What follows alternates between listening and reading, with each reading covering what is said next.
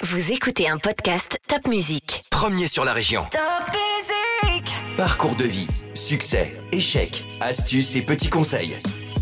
Nos invités montent sur le podium et nous partagent leurs expériences. En musique et en anecdotes, un podcast à emporter partout.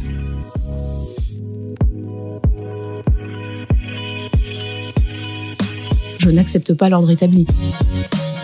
Tous les matins, je me lève et je me dis Ah, Je suis une femme libre. Nous sommes une infime portion de femmes à être libres dans le monde. Sur le podium, je reçois une femme libre et engagée. Née de parents algériens, très modestes et entourée de quatre frères, Lila Merabet avait le choix, se résigner et accepter le chemin qui lui était réservé ou combattre et s'en sortir, comme elle dit.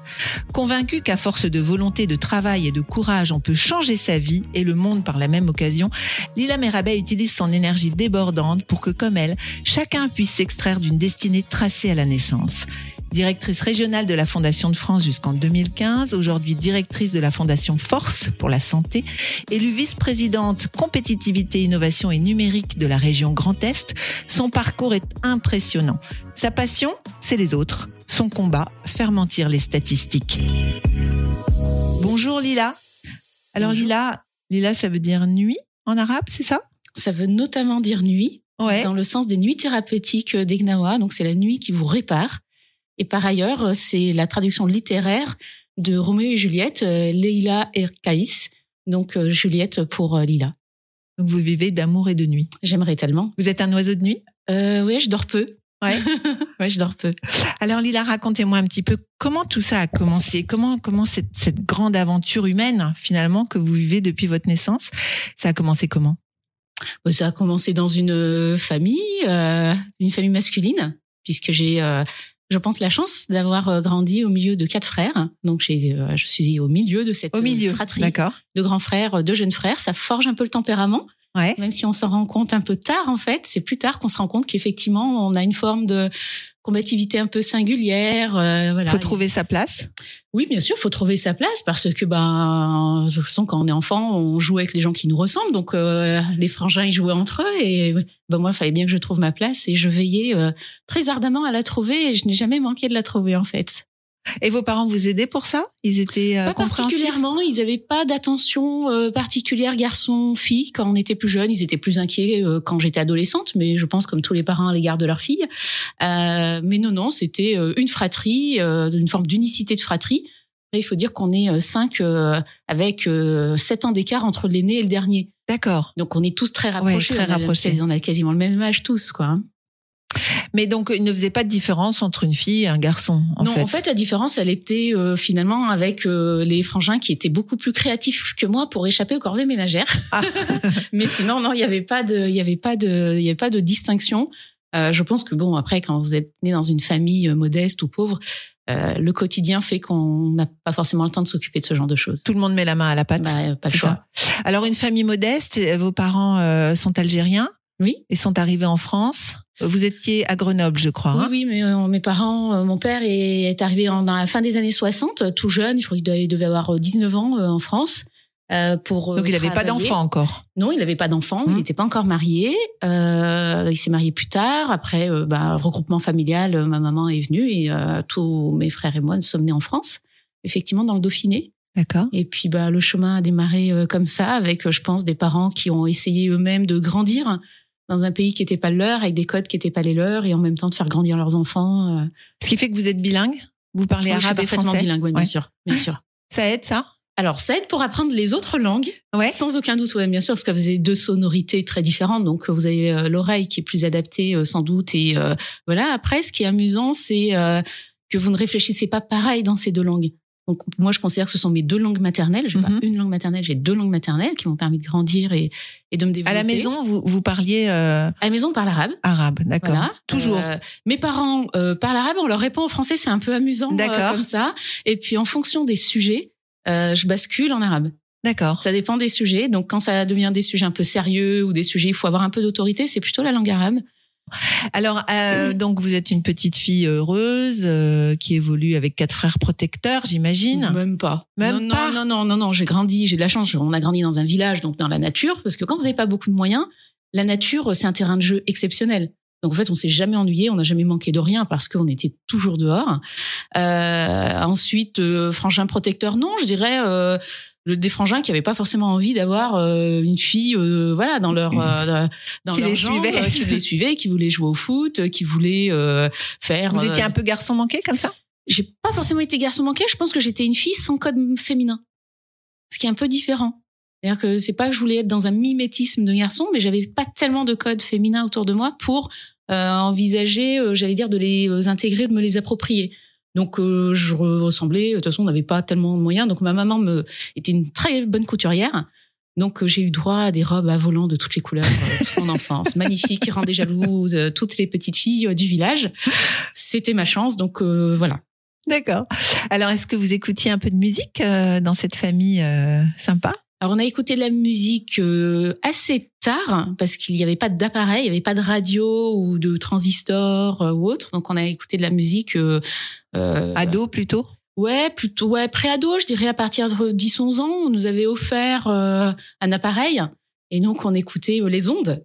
Et puis beaucoup plus tard ado, on a découvert les CD. Ah ouais. Et puis voilà, les petits copains qui nous offraient des CD, c'était euh, incroyable. Donc ouais, on écoutait de la musique. Vous avez un souvenir particulier? Moi, j'ai été très marquée euh, jeune par euh, deux artistes, par euh, Daniel Balavoine, vraiment. Et j'étais euh, mais euh, extrêmement triste euh, à sa à mort. son décès Voilà, ouais. et je pense qu'aussi tout son engagement euh, social et tout m'a beaucoup beaucoup marqué. J'aimais beaucoup le personnage, euh, un peu rebelle comme ça et tout. Je me je me retrouvais beaucoup en lui. Et puis euh, forcément, j'étais fascinée par Michael Jackson. Ouais, j'étais fan.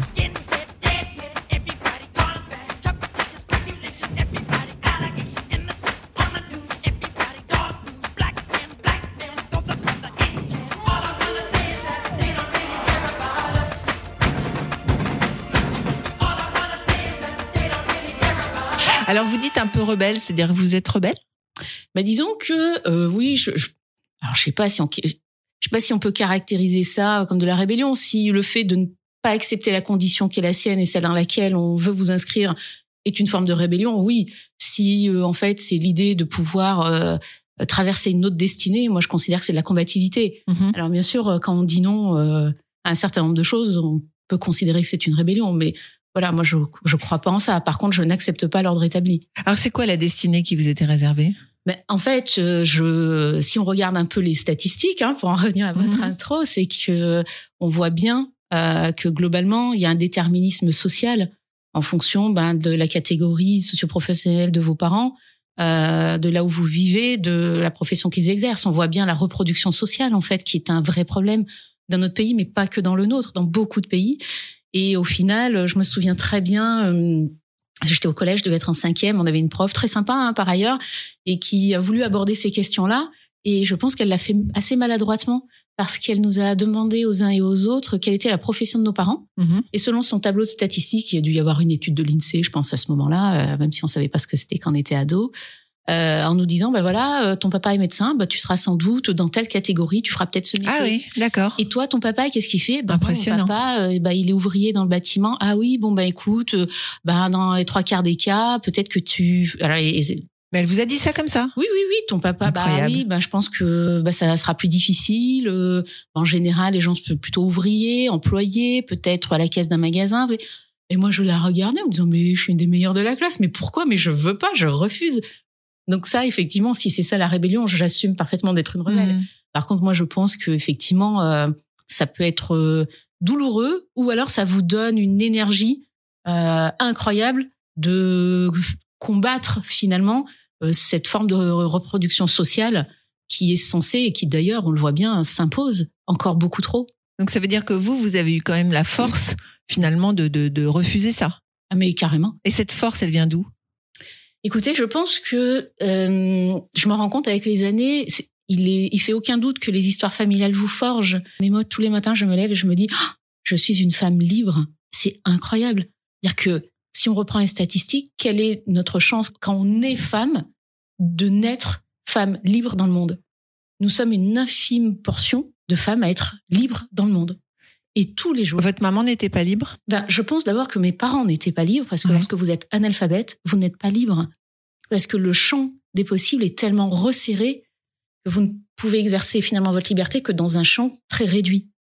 Donc je pense pas qu'on ait entravé volontairement leur liberté, mais je ne pense pas qu'on puisse dire qu'ils aient pu choisir librement. Ils écrivaient pas l'arabe non plus? Non. Mes parents sont analphabètes dans les deux langues, D'accord. euh, comme beaucoup de jeunes de ma génération en réalité. Hein. Donc c'est pas un cas, euh, j'allais dire euh, exceptionnel. C'est assez commun D'accord. et en même temps c'est malheureusement trop commun. Mhm. Et euh, donc, euh, donc euh, voilà, je, je sais, et pour avoir été beaucoup en Algérie pendant les vacances d'été avec mes parents, j'ai aussi pu voir, et il y a des émotions qui m'ont traversée, qui m'ont marqué et qui me marqueront toute ma vie, de la destinée des femmes dans des pays où elles ne peuvent pas être libres, Ouais. parce qu'elles ne peuvent pas être financièrement libres, parce qu'elles sont pas scolarisées, parce que pour plein de raisons.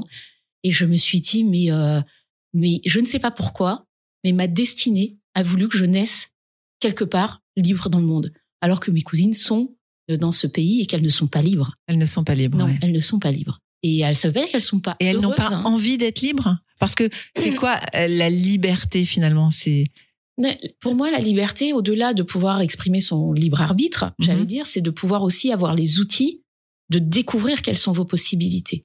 Et euh, finalement, euh, je ne dirais pas qu'elles ont manqué euh, de liberté dans le sens caricatural où on les aurait obligées à se marier avec quelqu'un qu'elles ne voudraient pas. C'est pas de ça dont je Mhm. parle. Euh, je parle simplement de se dire un matin, euh, je- me lève, j'appelle une copine et puis euh, je vais prendre un café. Ou euh, je liberté des- d'action alors? Bah, liberté d'action, De liberté penser choix, aussi, non? Ouais. Liberté de choix, vraiment liberté de choix. Et finalement, euh, moi je dis souvent, bah, vous savez, c'est comme si vous alliez dans un restaurant et qu'on vous donnait la carte, mais qu'on mettait une feuille blanche à droite ou à gauche, peu importe, et que finalement vous n'aviez le choix que sur une partie du menu. Ah ouais, ouais. Et je me dis que la vie, c'est un menu exceptionnel à recomposer tous les matins, mais qu'on vous prive d'une partie des ingrédients. Donc vous ne pouvez composer qu'avec le peu d'ingrédients à votre disposition. Pour moi, c'est ça la liberté. Mhm. C'est pas euh, et elles sont heureuses. hein, J'en ai encore euh, beaucoup au téléphone régulièrement. Et elles ont leur vie, elles ont leurs enfants. Elles doivent même vous regarder bizarrement, non? C'est bizarre. Avec envie et en même temps avec peut-être un peu de peur ou de curiosité?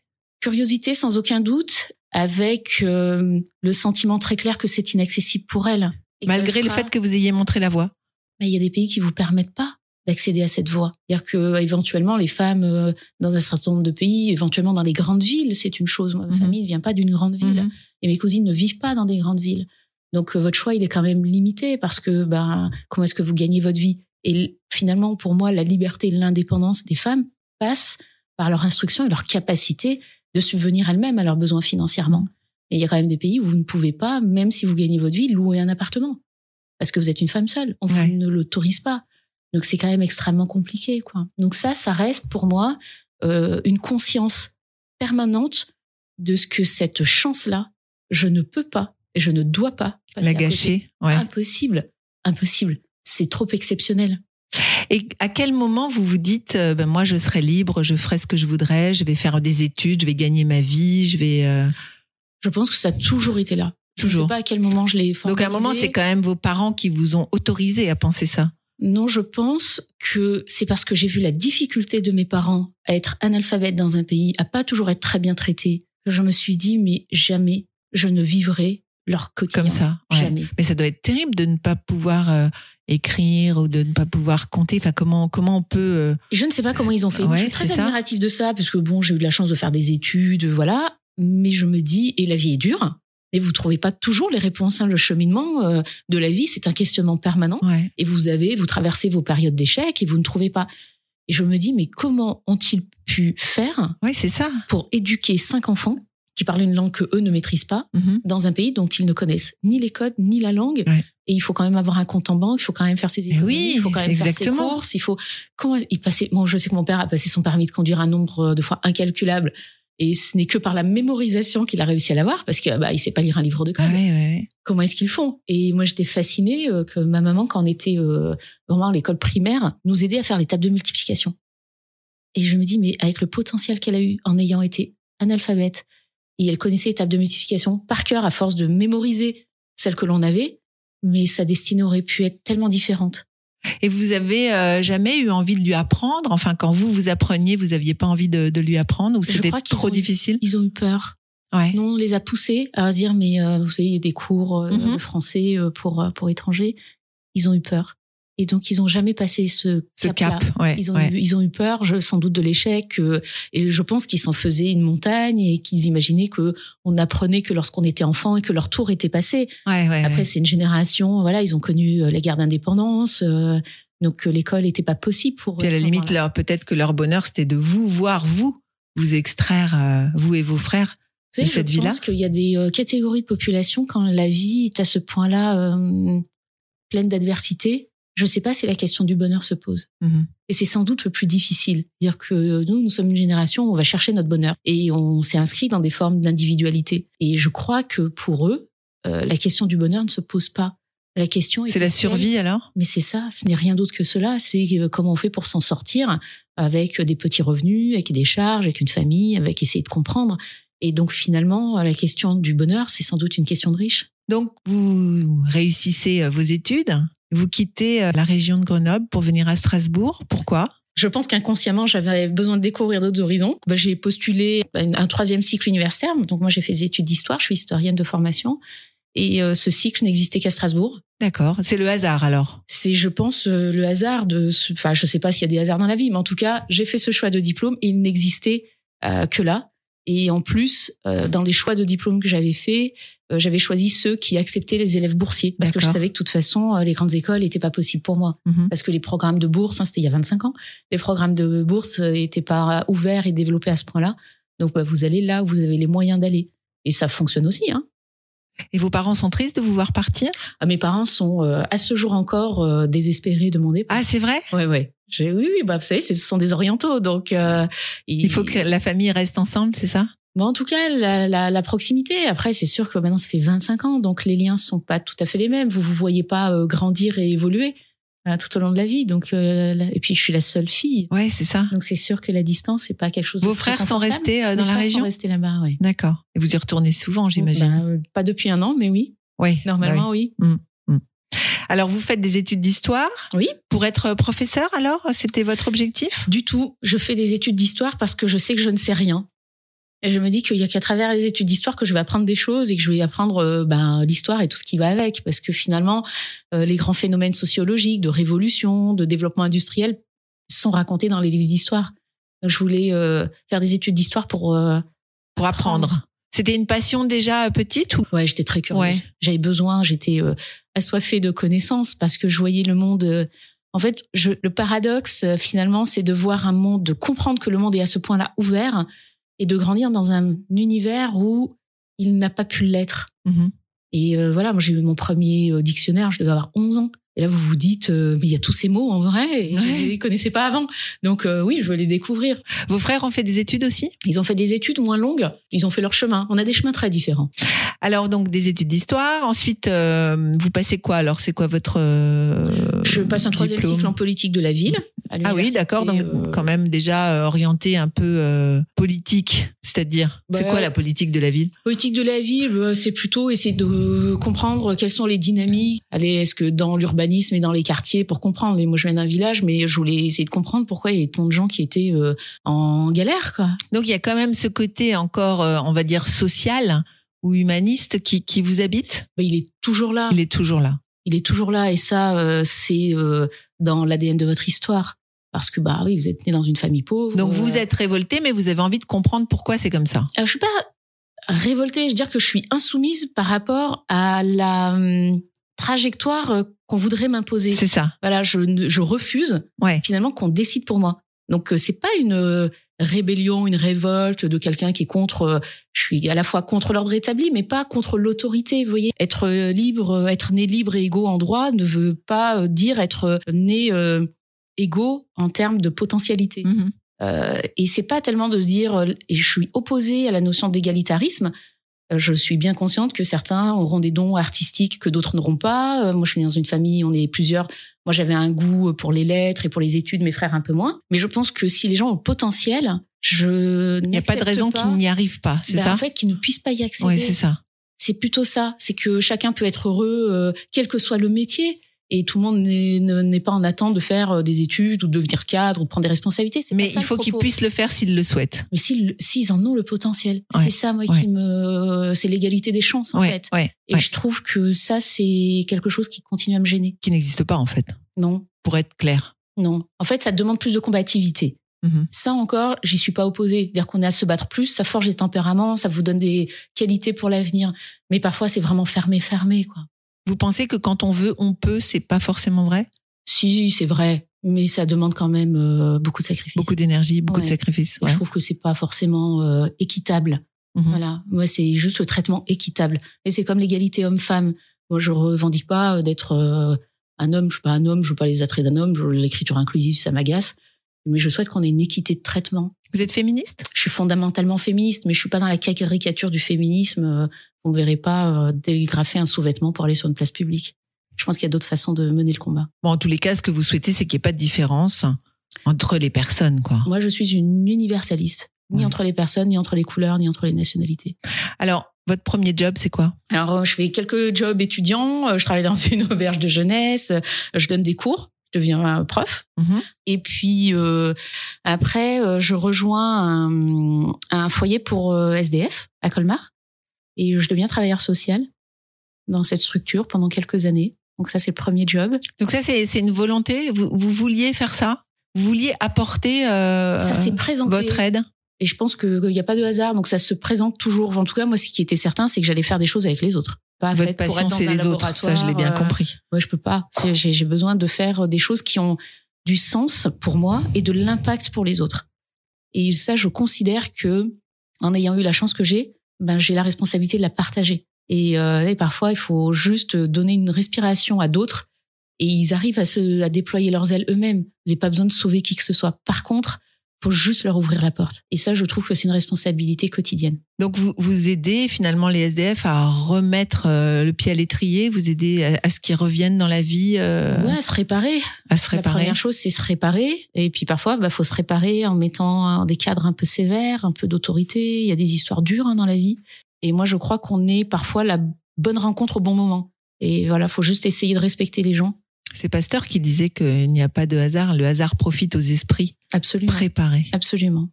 Donc vous, vous êtes, vous passez combien de temps là? Je passe euh, quatre ans. Quatre ans. Voilà. Et alors, c'est pas difficile de voir euh, la, la- la misère finalement des autres. De, de, Non. on se lève le matin en se disant j'ai de la chance, je suis libre, je suis une femme et je vais aller aider des gens qui n'en ont pas. Non, c'est pas tellement ça. Je vois que ben il y a un certain nombre de facteurs qui s'imposent à votre volonté et euh, je vais sauver euh, personne. Je vais juste apporter ma contribution. Et ça a été l'expérience euh, humaine et professionnelle la plus euh, troublante de ma vie parce qu'en réalité, il y a une capacité de résilience et de rebond qui vous impose à l'humilité toute votre vie. C'est-à-dire? Bah, C'est-à-dire que vous voyez des gens qui sont... vous voyez des femmes battues, vous voyez des jeunes parce qu'ils sont homosexuels qui ont été mis à la porte, euh, des personnes qui ont souffrent de maladies psy. euh, Vous avez enfin, plein de situations, euh, des dirigeants qui se retrouvent bah, sans rien du jour au lendemain parce que bah, l'entreprise n'a pas fonctionné et qui sont en capacité de reconstruire un avenir différent. Et vous vous vous dites, vous à côté, vous êtes rien. quoi. Donc, Et qu'est-ce que vous faites pour les aider? C'est quoi votre quotidien à ce moment-là? Bah moi, mon quotidien, c'est euh, bon. Déjà, faut régler les problèmes. Les gens arrivent avec des problèmes Des problèmes, on va dire techniques. techniques, exactement. Genre, Donc, euh, il faut que je me loge, il faut que je mange, il faut que je me lave, euh, il faut que. Vous avez des choses de cet ordre-là, puis vous avez des choses du genre, ben, je suis en surendettement, euh, Ouais. j'ai pas de sécurité sociale, vous avez des gamins qui ont 20 ans, qui ont quasiment plus de dents, euh, Mm. et ils arrivent pas à ouvrir de compte en banque. Enfin, voilà, des choses de cet ordre-là, mais c'est des petits pas qui règlent beaucoup de choses. Donc vous commencez par ça en disant, voilà, on se remet euh, À niveau, entre guillemets. administrative et santé, voilà, qui vous permettent de respirer. Donc on commence par ça. Et puis après, on, on écrit un peu la suite. Euh, boulot, pas boulot, formation, vous en êtes où? Vous étiez qui quand vous étiez euh, gamin? Un peu ce qu'on est en train de Mhm. faire euh, là, quand on se raconte Mhm. des histoires. Et puis de leur permettre euh, de s'essayer. De reprendre pied alors, c'est Ouais, ça? c'est ça, de s'essayer à d'autres choses dans la vie. Et moi, je, je disais toujours, la rechute fait partie de la guérison. Et vous, vous pensez que vous, vous, votre enfance, c'est ce que vous aviez vécu, vous donnez la légitimité de les comprendre? Vous vous sentiez armé pour ça ou comment? Je me sentais volontaire. Je sais pas si c'est de la légitimité parce qu'au final, euh, c'est pas parce que vous avez euh, traversé euh, plus d'adversité que d'autres que ça vous rend euh, forcément plus humble, euh, plus bienveillant, plus compétent et plus professionnel. Parce que ça, c'est une vraie activité professionnelle, c'est un vrai métier. Donc là, vous les euh, retrouviez dans des dans des dans des foyers, enfin dans des endroits ah oui, euh, réservés, c'est ça? Ouais. oui, C'était des foyers dans lesquels ils étaient résidents. Et vous les suivez pendant combien de temps? En fonction, ils restent entre 6 et 18 mois, ces gens-là. D'accord. euh, en fonction de comment ça se passe pour eux. Quoi, hein. Puis des fois, bah, vous avez des sorties euh, qui sont positives, puis des fois, ben, vous avez des départs qui sont plus douloureux. Et ils reviennent? Certains reviennent, ouais. Certains reviennent, ouais. Et alors vous avez l'impression que c'est quoi? C'est une goutte d'eau dans la mer, tout ça? Non, non, parce que en vrai, euh, chaque destinée compte. Chaque destinée compte. Et chacun qui trouve son chemin, c'est une victoire sur la vie et l'adversité de la vie. Donc, euh, oui, c'est sûr que bah, vous sauvez pas la fin dans le monde. C'est évident. Mais finalement, toutes les contributions sont utiles. Et donc vous avez continué dans, dans ce dans ce milieu-là? Alors j'ai continué différemment, donc je quitte cette structure euh, au bout de quelques années et je monte. Et c'est euh, pas épuisant au quotidien de ne voir que la misère? Non, mais en fait, c'est pas du tout comme ça que ça se passe. Hein. Ce sont des gens qui sont, enfin, ils sont pleins de vie, ils ont de l'humour, ils ont de l'énergie. euh, c'est assez exceptionnel. Non, c'est pas, euh, on n'est pas du tout dans Émile Zola. Et la, la, la, la- le quotidien, il est pas monochrome. C'est pas parce que vous êtes en euh, galère, en difficulté, en souffrance que euh, tout est dramatique. On écoute de la musique même? Ils écoutent de la musique, ils regardent des On films. écoute quoi? on fait, euh, on fait des balades, on écoute, euh, on écoute Phil Collins, on écoute Alain Souchon. Moi, j'adorais passer Alain Souchon, vous savez, Ram, Ouais. Ram, Ram, rameur, ramé là. J'adore. Ram, ram, rameur, ramé. On avance à rien dans ce canoë. Là-haut,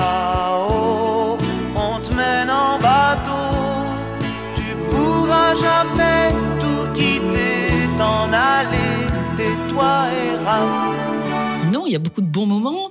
Euh, moi, j'avais mis en place des ateliers cuisine. Et comme il y avait beaucoup aussi de demandeurs d'asile, euh, ben, on faisait les cuisines du monde. Ouais, c'est ça. Moi, j'aime beaucoup écouter la musique du monde, en fait. Mhm. Et, euh, et, euh, et donc, moi, je venais toujours avec euh, Peter Gabriel parce qu'il avait plein de, de duos avec plein de gens dans, dans, dans les musiques du monde. Et puis, on faisait les cuisines du monde le week-end, quand j'étais de garde le week-end.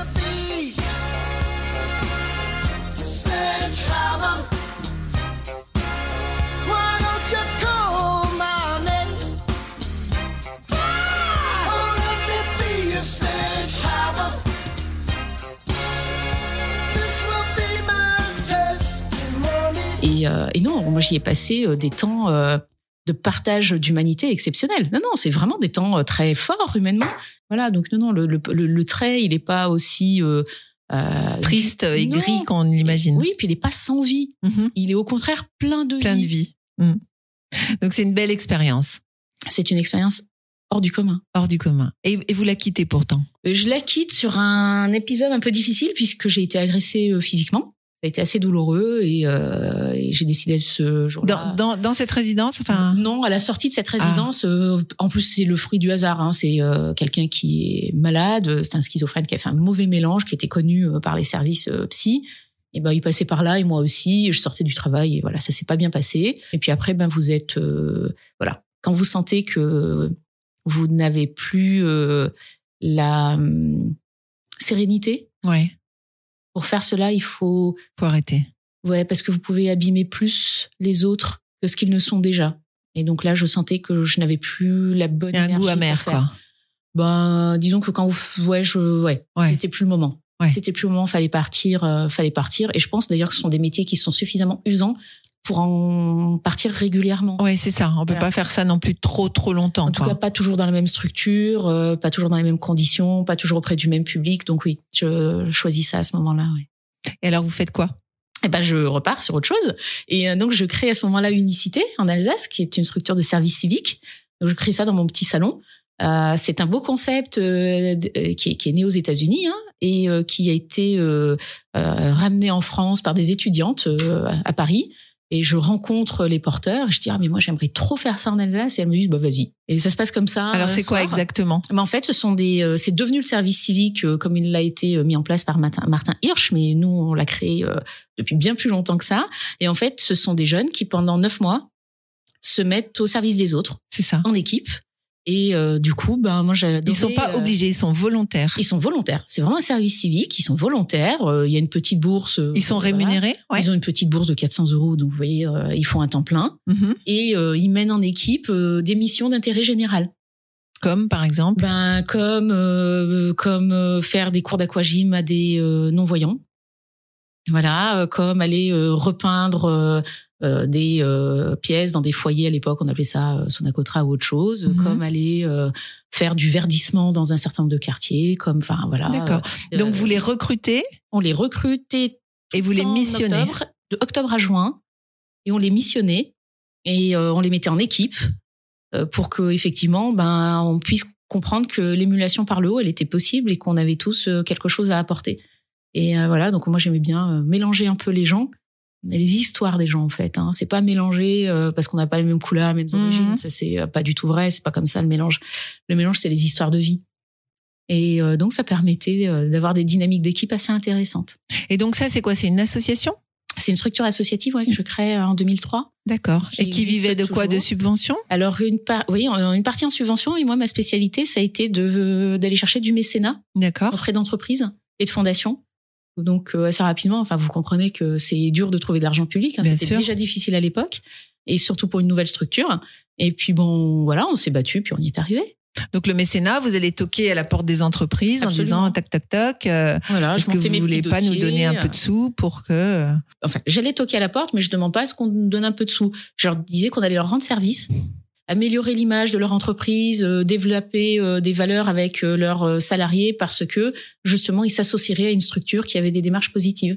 donc Voilà. vous découvrez le monde de l'entreprise par là Je découvre, le- ouais, je découvre le monde de l'entreprise, ouais, que exactement. vous ne connaissiez pas puisque en dehors des hein, boulots d'été, non. Mm. En tout cas, pas dans le privé. Mais le monde associatif est un monde qui est tout aussi complexe que le secteur marchand, parce qu'en réalité, vous vendez des choses qui ne s'incarnent pas. C'est difficile de vendre euh, une voiture, du parfum, tout ce que vous voulez. C'est difficile. Mais lorsque vous vendez des choses non palpables, c'est-à-dire que vous vendez de la cohésion sociale, vous vendez des valeurs, vous vendez le fait de donner une chance à des jeunes, la chance euh, à des euh, jeunes filles euh, qui vivent mal dans leur famille de se développer. C'est non palpable. Donc convaincre une entreprise sur du non palpable, c'est difficile. mais vous y arrivez. Ouais, mais il y a plein de gens qui arrivent. Vous avez la conviction chevillée au corps. Mais en, en tout cas, euh, je dirais que je ne lâche rien. Donc ça marche forcément. Ça marche. Donc finalement, vous, vous avez combien de bénévoles euh, dans cette De association ou de euh, volontaires? Ben, euh, quand je pars, il y en a 120. Vous faites une différence entre bénévoles et volontaires? Oui, parce que les volontaires sont sous contrat et euh, j'ai autorité sur eux. Ok. Voilà. Alors qu'un bénévole, non. Euh, ben, bénévole, il s'inscrit dans un cadre et, euh, il vient comme il veut, Oui, comme il ça. peut. Euh, euh, je parle pas des bénévoles qui sont des bénévoles dirigeants de structures associatives, des présidents, des trésoriers qui ont des responsabilités Mm, fixées mm, mm. plutôt par la loi. Un bénévole qui donne un coup de main euh, euh, pour une collecte de la banque alimentaire, des restos du cœur, c'est euh, différent. Ce sont des gens très sérieux qui donnent tout leur temps. Un volontaire vient sous contrat et il a une indemnité. Donc et ça, puis, comme vous dites, vous avez autorité, donc vous les managez. on les manage. Donc vous apprenez l'entreprise et le management. Ouais. Et, mais après, vous savez, le management, en réalité, voilà, je me suis rendu compte que j'ai eu enfant à manager ma famille. Donc, euh, vous retrouvez euh, les mêmes choses. Euh, C'est quoi l'objectif C'est quoi le problème Comment on le règle Qui fait quoi? Dans les grandes lignes, c'est pas aussi simple que ça, mais dans les grandes lignes, mon idée c'était de démarrer comme ça. Et Je- c'est pas forcément des gens qui sont euh, qui ont des problèmes d'ailleurs, c'est volontaire. Non, mais tous viennent en se disant euh, je cherche des réponses à euh, ce que sera la suite. Il y a vraiment des jeunes qui font qui sortent de fac ou d'autres après le bac en disant je veux faire une année pour les autres avant de reprendre Mhm. mes études. Non, non. Ça existe tout. toujours? Ça existe toujours. Ouais, ouais. d'accord. Mais vous, vous n'êtes plus euh, donc euh, à Moi, la tête de cette fais ça association. 5 ans, 5 6 ans. Euh, et puis en fait, il y a un de mes grands sponsors qui ouvre un poste. Donc à l'époque, c'est la Fondation de France et et qui me contacte en disant on vous voit tout le temps venir chercher du mécénat chez nous, on aimerait bien vous voir, comprendre ce que vous faites. Et puis il y a un poste qui libère, ils me disent tiens d'ailleurs, on a un autre poste qui euh, se libère. En fait, le directeur à l'époque part en congé parental. Et puis moi, je lâche la structure que j'ai créée, puis je pars pour un an en fait. C'est-à-dire, il doit revenir au bout d'un an, c'est ça, Voilà. C'est ça. Mais en même temps, je me dis, c'est une magnifique carte de visite. C'est une grosse organisation, donc il doit y avoir du process. Donc je vais apprendre des choses. Mhm. Euh, donc j'y vais pour ça. Toujours apprendre. Hein? Oui. On se lasse jamais d'apprendre. Jamais. Si je pouvais d'ailleurs, euh, moi je, vraiment je rejoindrais euh, les bancs euh, de la fac, mais pas que pour donner des cours. Vraiment, je retournerais. Vous donnez des cours aujourd'hui à la fac? Plus non, Non. depuis, plus depuis longtemps. J'ai eu fait ça, Mhm. mais euh, plus. J'ai malheureusement plus le temps. Mais non, non, j'irais bien, ne- pas forcément pour enseigner, j'irais bien pour apprendre. Donc vous vous retrouvez euh, finalement un poste de direction à la Fondation de France? Ouais, je me retrouve à un poste de directeur régional, et puis finalement, euh, un an se transforme en sept ans. Donc la Fondation de France, si on voulait résumer un petit peu, C'est la fondation des fondations. c'est ça, Voilà. c'est la super fondation. C'est la fondation de toutes les causes. Magnifique, euh, magnifique euh, maison. Euh, voilà, euh, très processée, très sérieuse, très à l'écoute, très en avance sur son temps aussi. C'est eux qui ont euh, mis euh, en place, euh, en tout cas, qu'on su écouter les soignants qui, avant l'émergence des soins palliatifs, et qui disaient, il y a des, notamment en néonates, en disant, on sait pas comment faire avec ces familles et faut qu'on trouve des process, faut qu'on nous aide, et qui ont financé ce genre de choses.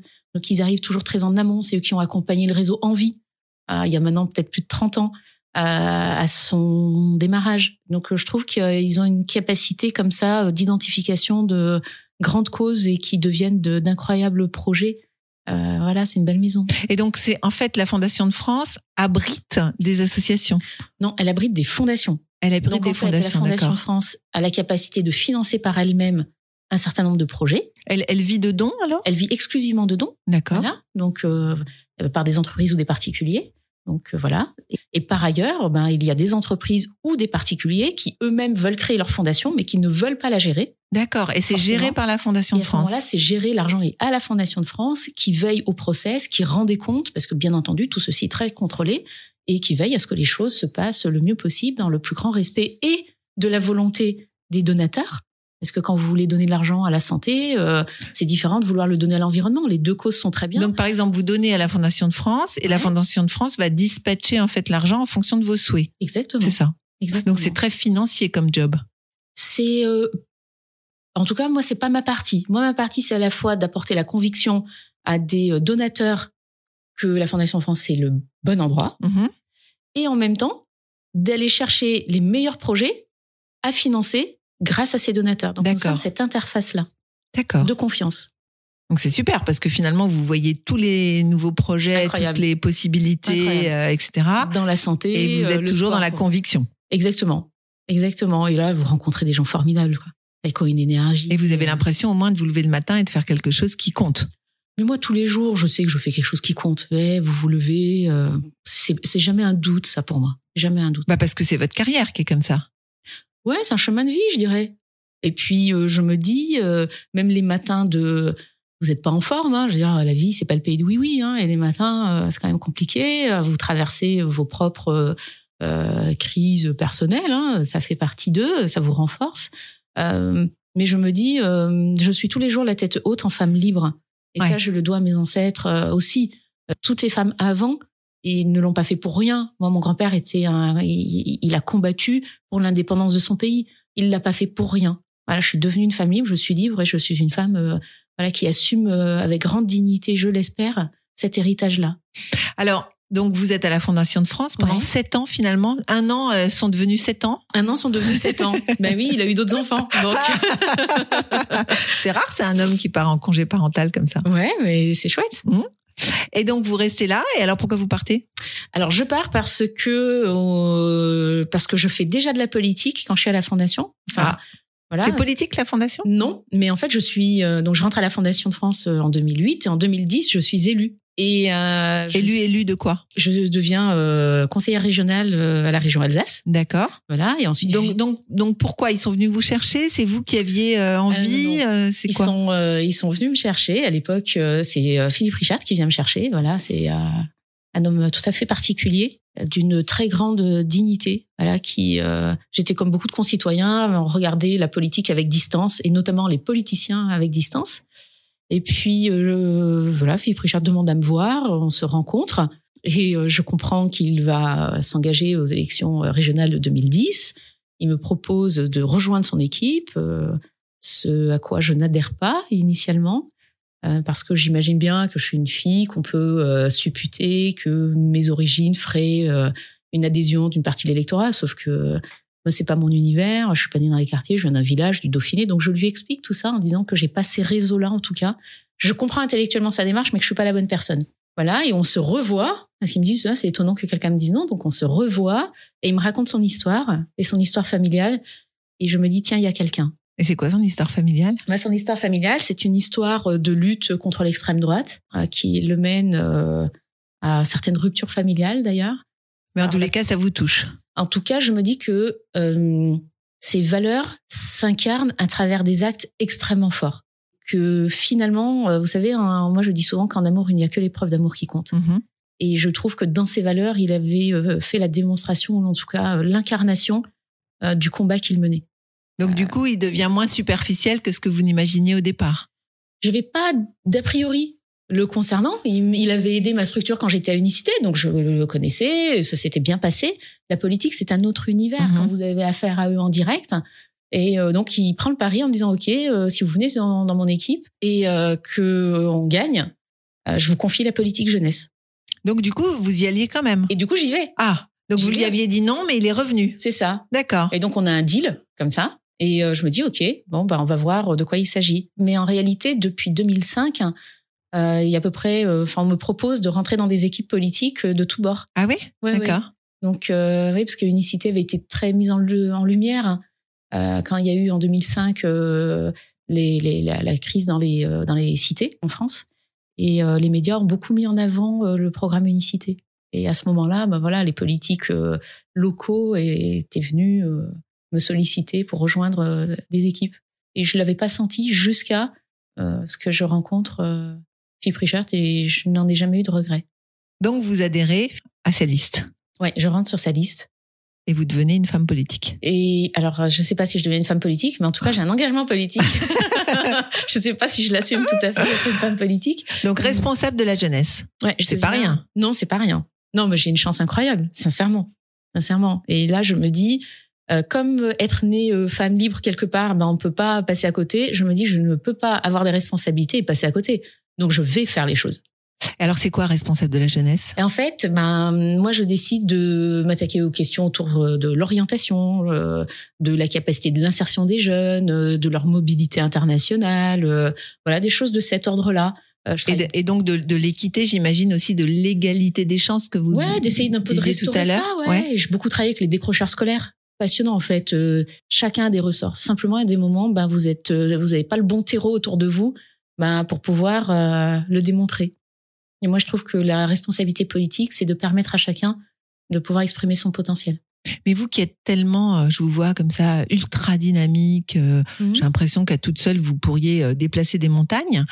Euh, on a toujours l'impression que la politique, c'est des rouages qui sont lents, où il va falloir passer par je ne sais combien de, de, de, de décrets, d'avis, de, de, d'acceptation pour arriver à faire quelque chose.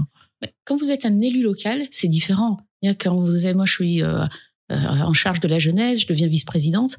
Ben, l'administration, vous bossez à côté de votre administration, et c'est vous qui donnez et le cap et le rythme. Et la réalité, c'est que vous avez, euh, évidemment, il y a des contraintes budgétaires, il y a des contraintes idéologiques, il y a plein de choses. Mais vous avez un pouvoir d'action qui est exceptionnel. Donc s'engager en politique, c'est c'est pas un frein finalement pour vous, ce que vous souhaitiez. Ça, ça vous freine pas, au contraire. Ah non, pas du tout. Ça m'ouvre un horizon d'action qui est euh, incroyable. Non, mais vous voyez ce que je veux dire. On a l'impression que d'être dans le privé, euh, finalement, c'est plus dynamisant. En tous les cas, on aura Ouais. peut-être plus l'opportunité de faire des choses que de rentrer en, dans l'administration. Ben, moi, je pense que vous avez euh, du pouvoir de l'action dans le privé, dans l'associatif, dans la politique. Simplement, vous ne déployez pas votre énergie dans la même direction. Ce sont pas forcément des directions opposées, mais vous n'êtes pas là pour les mêmes raisons. Donc, euh, moi, j'ai de la chance. Vous trouvez votre compte. Vous, vous arrivez à vous exprimer Ah, et à faire en sorte que les choses changent. Je pense que oui, parce que c'est ce qu'on me reconnaît. Alors après, Mhm. il est évident que lorsque l'on vient sans euh, background Ouais, euh, ouais. politique, vous n'avez pas les codes, donc euh, ça fait Il grincer. y a des codes? Oui, ça fait grincer quelques dents. C'est quoi les codes?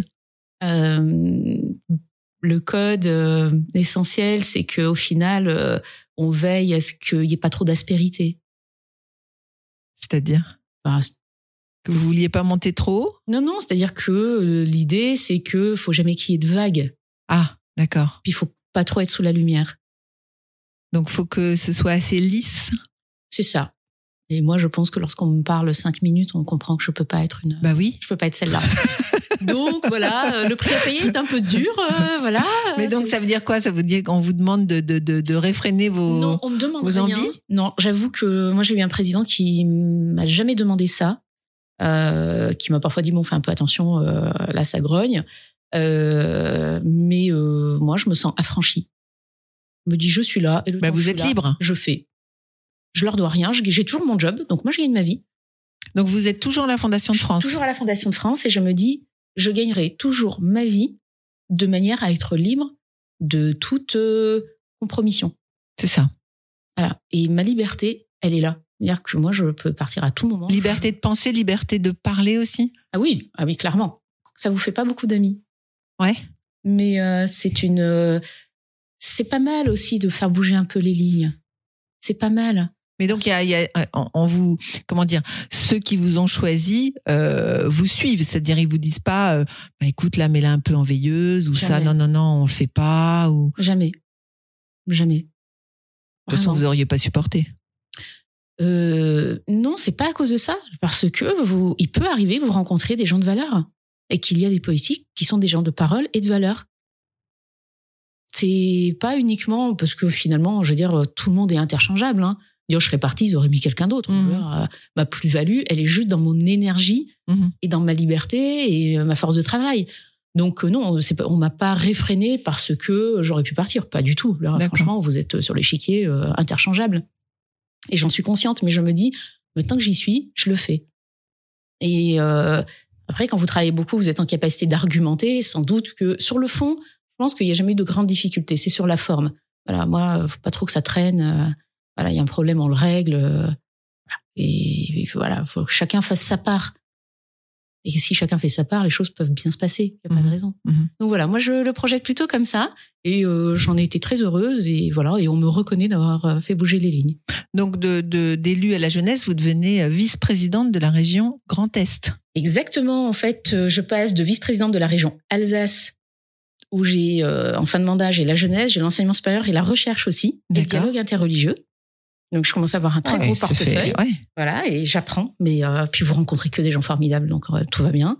Et puis, ben, lorsqu'il y a euh, cette fusion des régions, ben, toujours euh, Philippe Richard me propose de repartir avec lui, ce que j'avais pas forcément prévu, hein, parce que moi j'ai toujours un job à côté, puis je suis, et ça met un double rythme, quoi. hein, c'est quand même pas mal de- d'engagement. Et puis, ben, on savait qu'à ce moment-là, ben, le, le Front National fera un score assez important. Euh, D'ailleurs, euh, on s'est pas trompé, puisqu'au premier tour, euh, ils étaient devant nous avec 12 points d'avance. Et je me dis, bon, il faut y aller ne serait-ce que pour ça. Quoi. Mhm. Juste aller une petite contribution, un peu de combativité, mais faire sa part contre. Voilà, moi, j'aime pas travailler contre, mais là, il faut faire contre. Et démontrer que bah, notre projet, notre capacité, notre vision du monde est plus bénéfique à notre société que l'extrême droite. Donc, vous vous engagez Je me réengage. avec Jean Rotner. Non, je m'engage avec Philippe Richard. Toujours Philippe Richard. Philippe Richard est élu. Euh, C'est lui qui remporte euh, la, la région euh, Grand Est. Effectivement, il décide de quitter euh, son poste en cours de mandat. Il démissionne et c'est effectivement Jean Rotner qui devient président. D'accord. Et vous continuez à travailler avec lui? Et je reste vice-présidente de la région. Donc, j'avais l'innovation, euh, l'innovation et la recherche. Et euh, finalement, quand Jean Rotner devient président, euh, je récupère son portefeuille. Donc, je récupère l'économie, le digital et l'innovation. Et ça fait euh, le plus beau portefeuille de la collectivité. Ah oui, c'est clair. doute. Donc, votre quotidien, c'est quoi? Bah, le quotidien, c'est de passer par mille et un projets très différents. Tous les jours, d'essayer de structurer les choses, de parler, de rester, d'essayer de rester à la page. Parce que ça va tellement vite que ma seule crainte, c'est de me dire, euh, je rate euh, quelques grands sujets euh, et il aurait pas fallu rater l'intelligence artificielle. Là, il faut pas rater la question du quantique, par exemple. Donc voilà, j'essaye de toujours rester dans l'action, d'avoir un coup d'avance.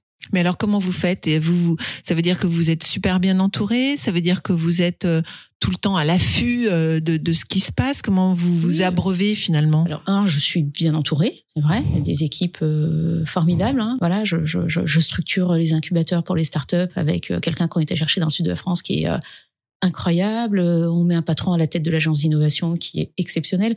Et moi, je dis souvent, on a un nouveau directeur euh, à l'attractivité. Moi, je me dis, alors, ce sont des messieurs. Je les taquine un peu parce que voilà.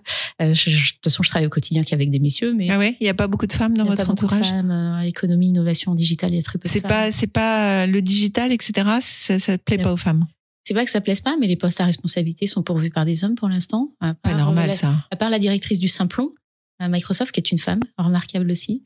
Euh, voilà. Et donc, moi, je, ma chance, c'est de rencontrer en réalité euh, des gens qui, sans doute, sont plus brillants que moi, euh, qui ont fait de plus belles études que moi. Et je me dis, bah, ma différence, c'est l'énergie et d'être à un endroit où je peux rebattre les cartes.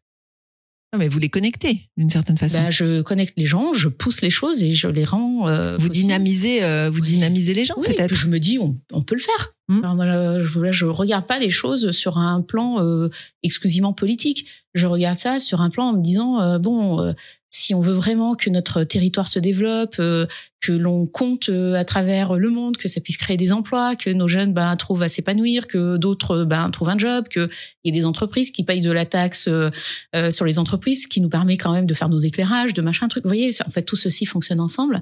Et je me dis, euh, ben, faut mettre de l'énergie parce que j'ai pas les réponses. Mais autour de moi, les réponses, elles existent. Et finalement, la responsabilité du politique, d'abord, c'est de sortir du fantasme que l'on sait, on ne sait pas. Mais autour de nous, les gens qui n'ont pas souhaité avoir forcément ces responsabilités savent. Et donc, il faut aller discuter avec les gens, il faut les écouter, il faut essayer de comprendre, euh, de retraduire ça et après de le rendre possible. Et lorsque vous votez une politique publique, si on prend l'exemple des startups, moi, quand j'ai pris en charge ce dossier, on faisait euh, 16 startups euh, par an à Strasbourg. Aujourd'hui, on on en fait dans le réseau 250. Donc, vous arrivez à mesurer ce que vous faites. Mais c'est-à-dire que vous créez les conditions pour que les startups se créent. Vous Vous créez les conditions. Il faut accompagner les individus et les idées. Et donc, ben, il faut créer les conditions euh, possibles pour cela. Leur dire que ça existe, les créer, euh, leur donner euh, du temps, donner des bureaux, permettre les rencontres, permettre de donner aussi, enfin, d'investir de l'argent pour que ben, ils puissent faire leurs brevets, leurs prototypes, tout ce que vous voulez. Donc, il faut rendre les choses possibles. Et moi, ce que j'aime, c'est ça que vous faites. rendre les choses possibles. Ouais. Voilà. Et je trouve que ça, c'est incroyable. Alors numériser, euh, numériser les, les, les petits commerces, les artisans, c'est aussi votre job? Oui. Bah, bah, moi j'ai un portefeuille, je vous dis, qui est incroyable. Chez euh, l'économie, donc dans l'économie, il y a aussi euh, l'artisanat, il y a le BTP, euh, il y a les métiers d'art, il y a un certain nombre de choses. Et aussi, il y a la très grosse industrie et euh, il y a aussi ben, les futures entreprises du digital, du numérique, de, l'industrie quantique demain. Et ça va de l'un à l'autre. Donc moi, je suis aussi à l'aise à essayer de numériser les outils de production d'un petit menuisier qui a trois salariés. Je dis petit dans le sens de la taille de l'entreprise Mhm. euh, que euh, d'accompagner. hein. On a vu dans la, on a vu dans la presse euh, Huawei, on a vu Wurt là qui investissent pour les uns plus de 60 millions, pour les autres plus de 200 millions. Et il faut être au rendez-vous de tout ça et finalement de se dire bon de quoi est-ce qu'ils ont besoin? Et je crois que c'est important de pas rendre les choses trop complexes. Quand vous dites à votre, moi je, mon fleuriste que j'aime beaucoup, j'ai un pâtissier chez qui je vais aussi régulièrement, euh, et quand je leur parle de ça, faut pas que les choses soient compliquées. Mhm. Et moi, je me souviens toujours de mes parents. Mes parents savent pas utiliser une carte bancaire. Donc, pour moi, c'est très étrange d'être madame digitale sur ma région et d'avoir des parents qui savent pas utiliser une carte bancaire. Justement, vous pouvez partager ça avec vos parents. Ils comprennent ce que vous faites? Non, c'est beaucoup trop éloigné pour eux. Mais je crois que ils voient Mais ils néanmoins. sont fiers quand même. J'espère. hein. Je ne sais pas. Parce que finalement, la fierté, elle est euh, sans doute liée à des référentiels que vous avez. Mais s'ils n'ont pas ces référentiels-là, euh, sont-ils en fierté de ce chemin-là? Je ne sais pas. Bah, ils voient bien que vous avez une vie, euh, que vous êtes heureuse, que vous êtes Mais libre. moi, je parle pas euh, beaucoup. Non? Oui, je parle beaucoup au micro, je parle beaucoup à mon entreprise. je parle pas beaucoup de ma vie à mes parents, euh, ni à la maison à mon conjoint, euh, qui me dit souvent je découvre ce que tu fais dans la presse, quoi. Tu pourrais quand même dire des choses. C'est vrai? Oui. Enfin, vous n'êtes pas beaucoup à la maison, j'imagine. Non, je suis pas beaucoup à la maison, mais quand même. euh, mais non, je, je n'en ressens pas le besoin. Vous arrivez à, à séparer le travail et le, le, et le loisir Vous arrivez à arrêter de travailler? Alors, j'arrive pas forcément à arrêter de travailler. euh, Mais en fait, c'est pas un travail, c'est ça? C'est ça. C'est ça, en fait, vous exercez des responsabilités. Moi, je le vois comme ça. C'est comme quand vous avez des enfants. Vous vous dites pas à un moment, euh, je m'arrête d'être parent. Je me mets off. Euh, ok, vous pouvez les confier éventuellement aux grands-parents, aux, aux parrains, aux marraines, mais vous vous arrêtez pas. Mhm. Et je considère que la responsabilité, c'est à peu près ça. C'est-à-dire que vous vous préservez, mais il n'y a pas de moment. Euh, voilà, s'il se passe quelque chose un week-end, moi j'ai des dirigeants euh, qui m'appellent le samedi, qui m'appellent le dimanche pour régler quelque chose, mais c'est normal. Et puis après, vous le faites qu'un temps. La politique, c'est fait pour être euh, exercé un temps. C'est vrai? Bien vous, sûr. vous imaginez déjà la fin? Ah ben, il y aura une fin, je me le souhaite d'ailleurs. Je me le souhaite. Mais vous ferez quoi après? Ben, je fais déjà quelque chose puisque je travaille déjà dans une fondation. Donc, euh, mais il y a tellement de choses à faire, non? Parce que d'abord, la politique, ça vous use beaucoup. Parce que c'est un univers euh, dont la violence est encore bien euh, supérieure à ce que l'on voit dans un certain nombre de magnifiques séries euh, sur les La- plateformes. La violence, c'est-à-dire, c'est quoi la violence en politique? Bah, la violence, c'est la violence relationnelle entre politiques déjà. Ah, entre politiques, Ouais, d'accord. c'est- un monde extrêmement violent, excessivement violent et inutilement violent. C'est un monde de combat, en fait, permanent. Vous, vous montez sur le ring en permanence? Ben en fait, euh, moi j'ai découvert assez tard qu'il y avait un ring et effectivement euh, tout est tout est relu avec euh, un prisme qui est celui effectivement de la rivalité.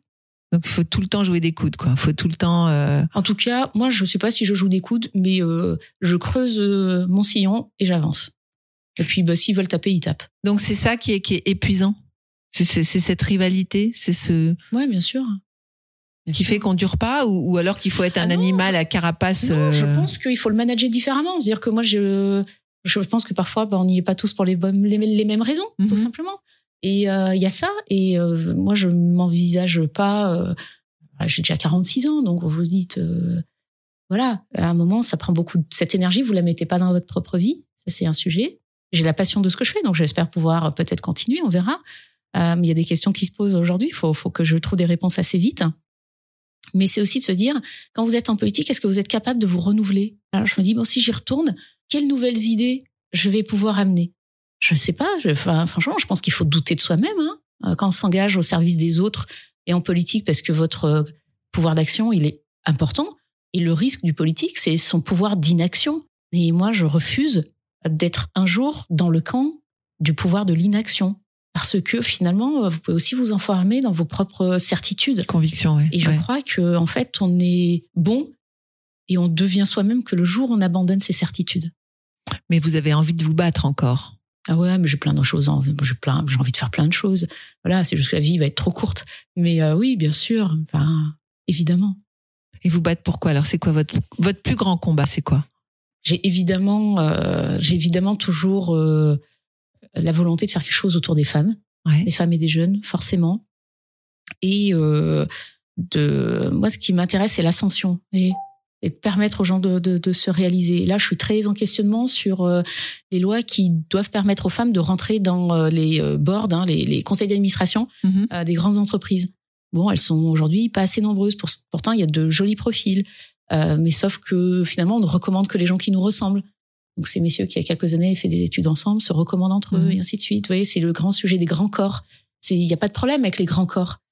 C'est juste qu'il faut pas, euh, faut veiller à ce qu'ils ne soient pas toujours qu'entre eux. Et voilà, moi, ce que j'aime, c'est cette mixité-là. Et pas la mixité le sens euh, forcément ethnique ou autre. C'est une caricature. C'est qu'on est bon que si on vient confronter des idées différentes et d'essayer, à travers ces idées différentes, de construire quelque chose. Moi, c'est ça qui me passionne. Vous vous voyez éventuellement euh, dans une mission euh, nationale? Ça dépend de quel ordre. Et je rêve pas de devenir euh, secrétaire d'État ou ministre ou député. C'est pas mon rêve. Si la question est de dire faire une carrière politique nationale, ça se fera, ça se fera pas. Je, je ne construis rien pour cela. Je le calculez pas? je me le souhaite pas forcément euh, parce que finalement plus vous êtes en haut et plus vous avez de contraintes pour agir et finalement je trouve qu'on a beaucoup beaucoup de pouvoir d'action en étant élu local donc ça ça me va bien mais euh, une mission euh, ouais dans un haut commissariat quelque chose comme ça ça me plairait beaucoup ouais. Alors, vous êtes en haut aujourd'hui, euh, Lila. Vous êtes en haut du podium. Et ce podcast s'appelle le podium. ouais. Euh, qui aimeriez-vous faire monter sur votre podium? Alors j'y ai réfléchi et euh, je me suis dit que de toute façon ça serait une femme parce qu'on a la responsabilité de dire aux femmes que euh, elles sont elles peuvent être libres de leur destinée et je me suis dit que s'il y avait euh, une femme finalement ça serait Simone Veil. Parce que je crois que euh, les femmes ont gagné une part de leur euh, indépendance grâce à la contraception. Et contraception plus IVG ça a donné une vraie liberté aux femmes. Et ça reste aussi un combat quotidien parce qu'on voit des pays d'Europe qui reviennent Absolument. sur la liberté des femmes à choisir d'aller au bout ou pas d'une grossesse. Je rentre pas dans le débat religieux et philosophique. Je peux respecter le fait que ça puisse heurter des personnes, mais ce qui primera avant tout, c'est la liberté des femmes de s'autodéterminer, de choisir De choisir. Mhm. Et euh, donc, euh, si euh, euh, je pouvais être aux côtés euh, d'une femme sur le podium, je dirais merci à Simone Veil. C'est beau. Et si vous aviez une chanson pour terminer? Quelque chose autour de Sting et Gims euh, que j'aime beaucoup. Mais tu iras où, où, où? Si jamais je m'en vais. Ça me rendrait eh, eh, eh, si jamais tu partais. Mais tu iras où, où, où? Si jamais je m'en vais. Ça me rendrait si jamais tu partais. Merci beaucoup Lila, c'était passionnant. On pourrait rester des heures à Mm. écouter votre vos projets, vos envies, votre énergie. Elle est vraiment communicative. Merci à tous ceux qui ont écouté ce podcast jusqu'au bout. Partagez-le et faites-en profiter autour de vous. Merci Lila. Merci.